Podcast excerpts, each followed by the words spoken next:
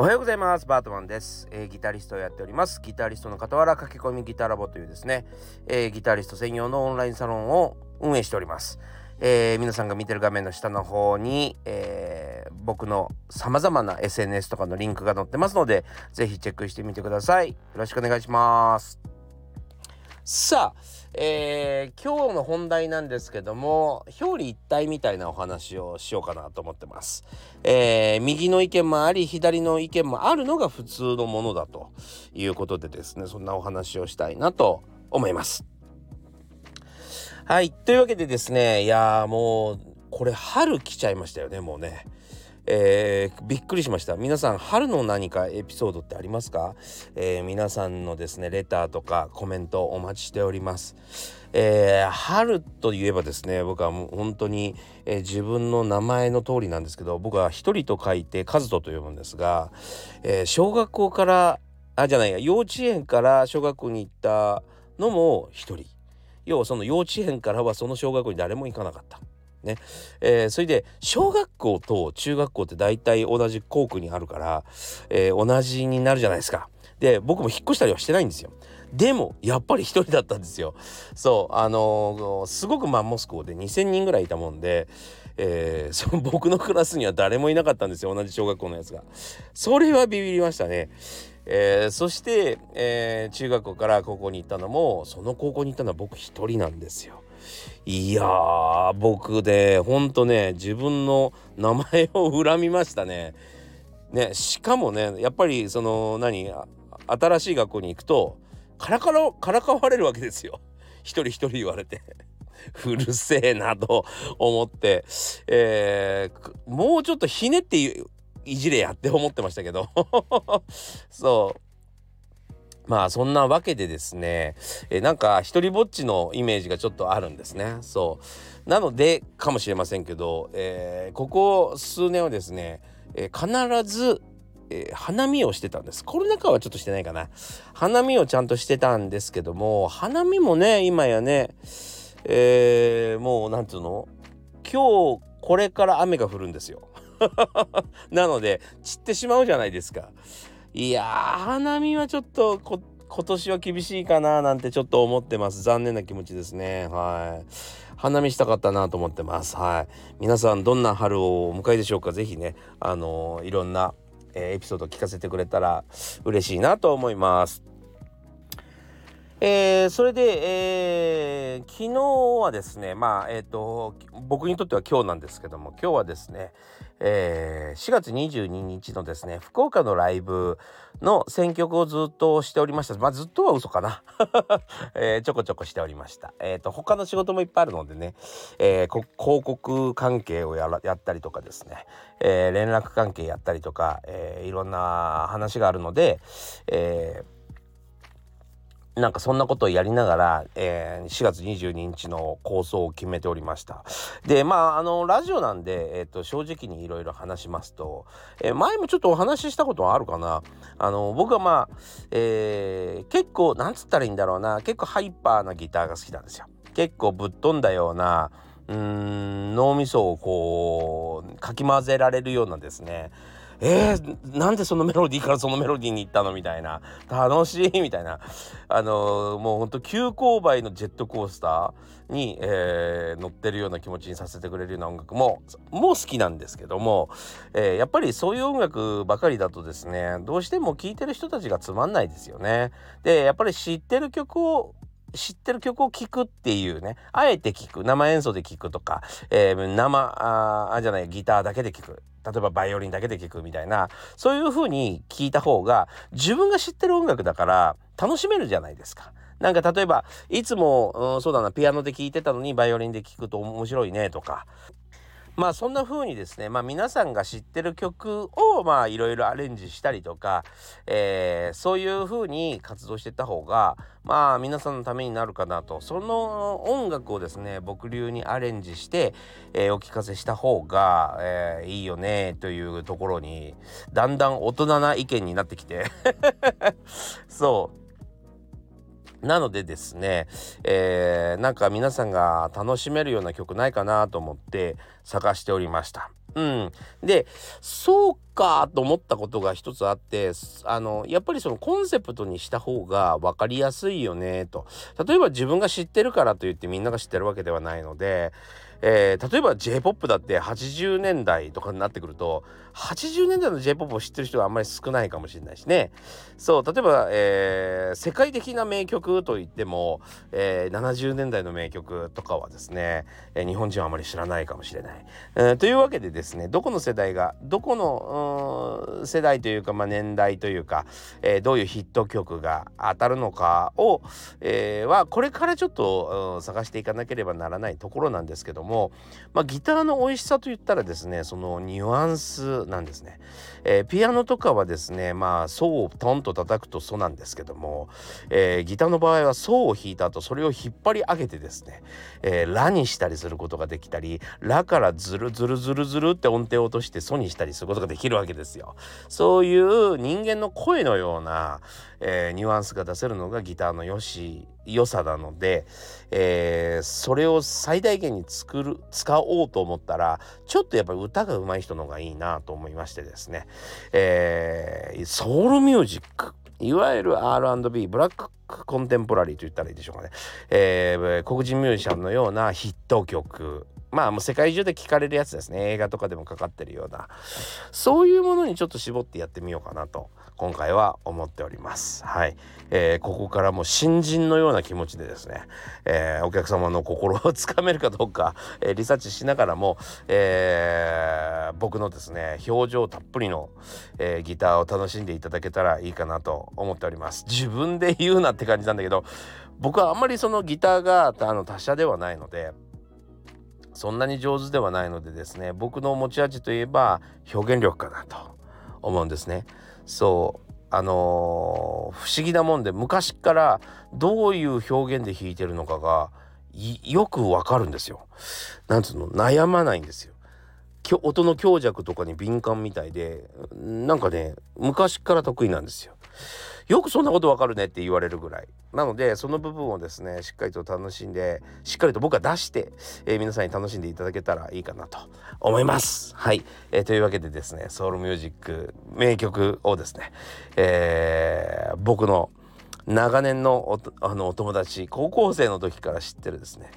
えー、大森くんというギタリストと2人でやりたいなと思っております。もちろんエレキギターを持っていくので、えー、ギュインギュインギュインギュインもありながらもですね非常にメローな、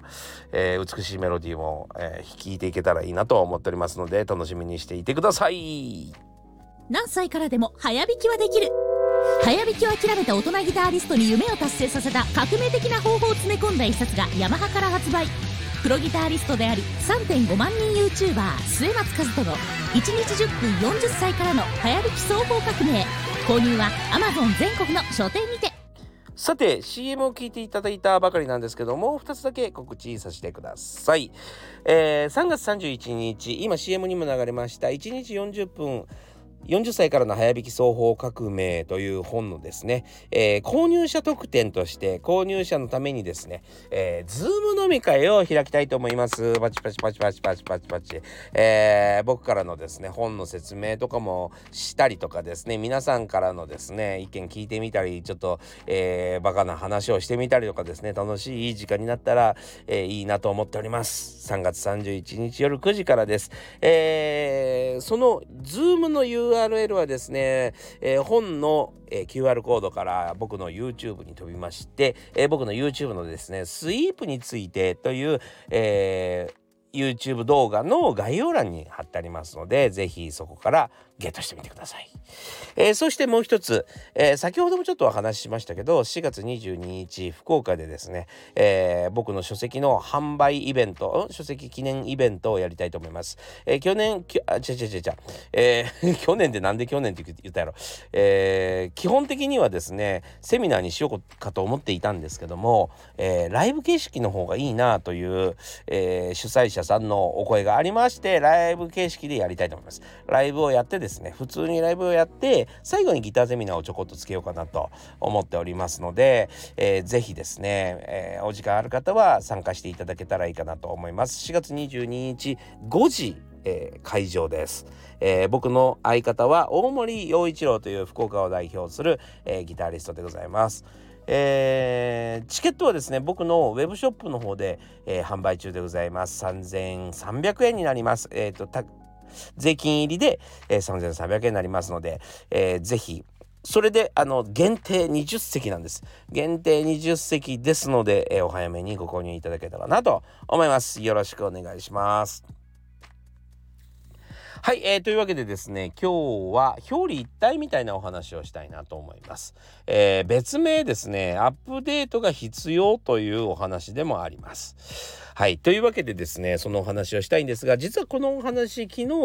僕のオンラインサロン駆け込みギターラボの中で記事としてですね、えー、載せたものです。はい。詳しく聞きたい方はですね、えー、ぜひ僕のサロンを覗いていただけたらいいかなと思っております。こういうお話もいろいろしてますよってことですね。じゃあその今日はその触りだけちょっとお話をしたいなと思っておりますが、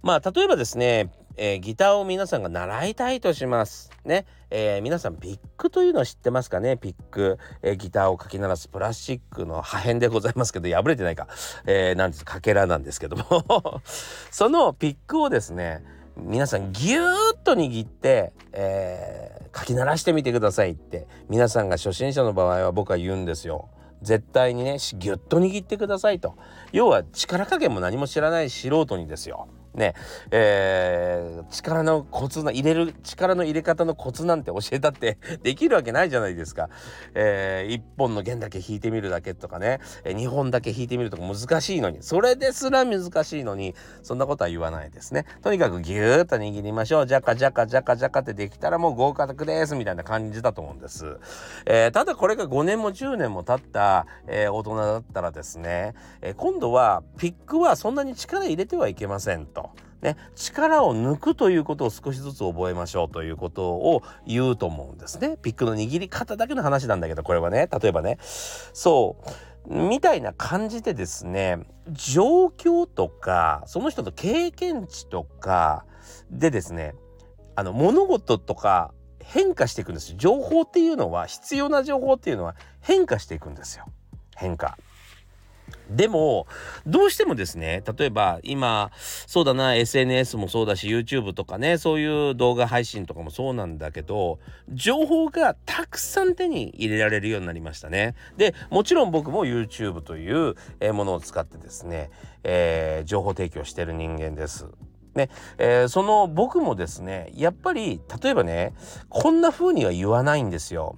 えー、今日はピックの握り方について、えー、お話しします。まず初めてギターを持つ人はピックを、えー、ギューッと握ってください。えー、1年ぐらい経ったらですねそのピックの材質をちょっと考えてみてください。じゃあ中級者になってきたらですね力の抜き方を考えてなんてその段階分けしたところで皆さんにとっては何が中級者か初級者かも初級はわかるか、え1年目か2年目か1年ギター買って1年と言ってもいろんな1年があるんですよ。そうだからその人の本当に実力を見ないと分かんないところなので、えー、全段階をお話しするというよりかは、えー、もう初心者に喋ろうって決めて、えー、ピックはギュッと握ってくださいっていう動画を作ると思うんですね僕は。初心者向けって言ってタイトルつけて、えー、初心者向けの動画を作ると思うんですね。そのそれだけに特化した。でも、えー、すごくうまいのにまだ3ヶ月だからな俺。ってな感じでですね、えー、初心者だと思ってるというか、あんまりまあその経験はないと思ってる人がいると。えー、でもですね、それを意外とずっと続けてしまう。要は初心者の情報ばっかりずっと集めてしまうっていうことが、まあ、結構あったりするんですよね。なんでかっていうと、誰も判断してくれないからなんですよ。はい、あなたは7級ね。はいあなたは6級ねみたいな感じでそれこそスイミングスクールの、えー、階級別みたいにですね分けてくれるといいんでしょうけどやはり音楽っていうのはさまざまな趣味があり好みがありですね、えー、幅広いので何があの1級なのか何が1段なのか全然えーと、判断がつかないんですね誰も。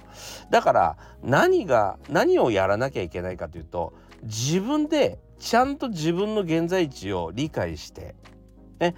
えー、アップデートをいつもするということですね。この情報は初心者向けだからもう俺には必要ないとかそういうふうに、えー、考えていくべきですね。これをやるためには僕は正直、えー、自分よりあの上手い人から、えー、何かの指示をもらわないと無理なんじゃないかなと思います。そういう時のために僕は先生がいてもいいかなとちょっと思ってるんですね。うん、そうだからあの現在地がわからない人はですね上手い人に聞いてみるといいかもしれませんね。あの有名な話がありましてあのパッド・メセニーという方がもう世界的ギタリストがいてですねもう世界のもうジャズギタリストとしてはトップギタリストですね、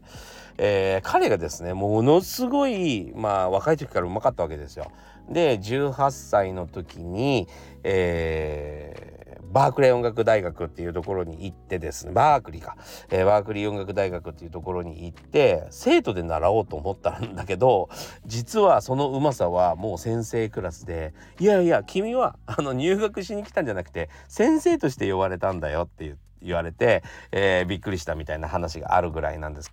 まあそんなトップギタリストでもですね、えー、自分の実力が判断できてないみたいなことがやっぱりありうるわけですよ。そんなにうまくってもやっぱりまだまだ勉強しなきゃダメだって思ってるっていうなんてもうザラなわけで、えー、そのせいでですね自分には必要ない情報みたいなことばっかりを追いかけても仕方がないじゃないですか。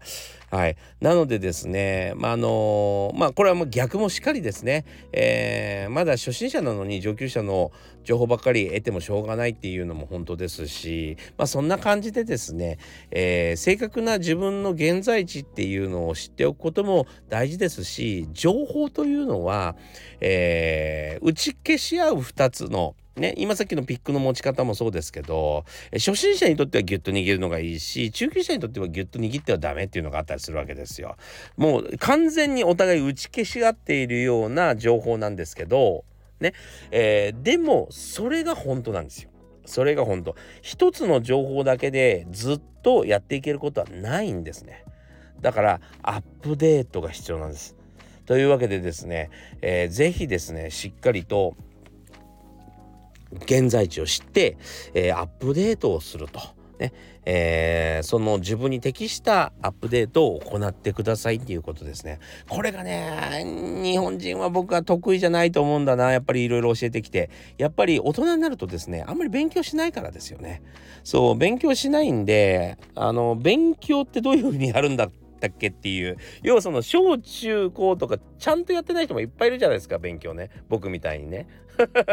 そうだから勉強の仕方が分かんない人もいっぱいいますよね。ってことは、えー、まあギターとかそういう好きなもの趣味みたいなものにでもですねどうやって関わっていいか分かんない人って結構いるんですよ。なのでですねしっかりと一回先生について、えー、自分の現在地っていうのを、えー、見てもらうっていうのはとっても大事かもしれませんね。なんだったらもう占い師並みに占い師とかねなんかそういう感じぐらいにですね皆さん頼ったりするでしょそう。あ僕全然やったことないですけどね。そう。まあそんな風にですねなんとなく自分の現在地を知るそして参考にするみたいなのは、えー、大事かなと思います。なんかギター習うっていうよりかは僕ってどのぐらい弾けてるんですかね今っていう。僕に必要ないものってあじゃない僕に必要なものって何ですかねみたいな。そういうのをですねやっぱり聞くのってすごくいいことですね。うん。あのおすすめします。はい。なんかいい先生見つけてちょっと頼ってみてください。というわけでですね、えー、今日はアップデートが必要みたいなお話をさせてもらいました。やっぱり表裏一体かなちょっと悩んでますけどね。はい。というわけでですね、今日もご視聴ありがとうございました。今日から残念ながら雨なんですけども、えー、皆さん体調お気をつけて、えー、また次回お会いしましょう。それでは。